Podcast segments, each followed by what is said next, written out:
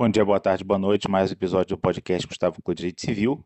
Hoje vou discutir recurso especial 2.039.541.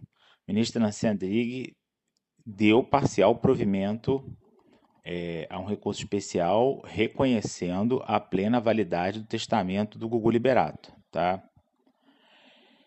Esse caso eu entendo que vale a pena comentar, porque vou até ler um trecho da emenda, porque eu sempre defendi isso. Olha o que diz: embora a interpretação isolada e literal do 1857, parágrafo 1, sugira que a legítima dos herdeiros não pode ser disposta no testamento, esse dispositivo deve ser considerado em conjunto com os demais que regulam a matéria, que demonstra não ser essa a melhor interpretação da regra. Não há óbice para que a parte indisponível destinada aos herdeiros necessários conste ou seja referida na escritura pública de testamento pelo autor da herança, desde que isso, evidentemente, não implique em privação ou redução dessa parcela que a própria lei destina a essa classe.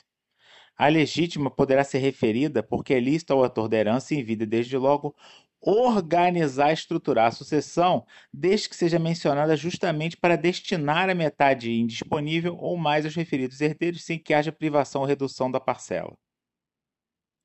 E aí o que, que ele faz? Ele, ele destina os bens sem deixar de contemplar os filhos. 75% dos bens vão em legado para os filhos, 25% para os sobrinhos. Mas ele destina bem a bem. Tem problema isso? Não, não tem problema. Eu sempre achei, sempre pensei isso, porque eu sempre me impressionei muito por uma norma constante no 1968, parágrafo 2 do Código Civil, que diz que os herdeiros podem imputar nos legados a sua cota de legítima. E aí, para mim, observando sistemicamente, sempre me pareceu bastante evidente de que ao, ao, ao, ao testador não é proibido deixar os seus bens que compõem a herança legítima para os herdeiros legítimos em forma de legado. Essa proibição não está no Código Civil. Não existe essa proibição. Então, sempre entendi e já fiz testamentos assim, onde, onde apesar de ter filhos, né, são normalmente a grande preocupação das pessoas, o, o, o testador é, dispunha de 100% do seu patrimônio, destinando bens determinados para filhos determinados conforme a sua vontade. Sempre pensei ser isso possível. O TJ de São Paulo não deixou, aplicou 1857 na sua literalidade, dizendo: não, sobre metade você não pode falar nada.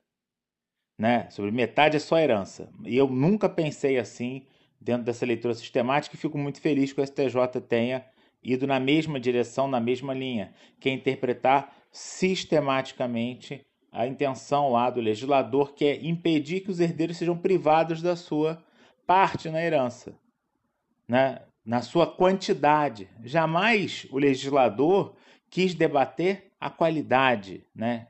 Não existe uma norma dizendo que os herdeiros têm que ser tratados igualmente, receber o mesmo tipo de bem.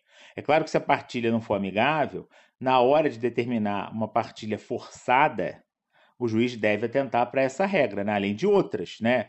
como a divisão cômoda, evitar condomínio, tem umas regras lá para o juiz partilhar.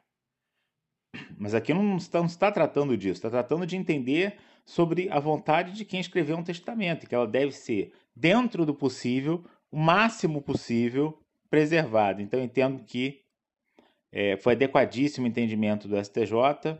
Os ministros votaram unanimemente com a ministra Nancy Andrighi e aguardamos aí cenas dos próximos capítulos, que esse assunto do Google está longe de terminar.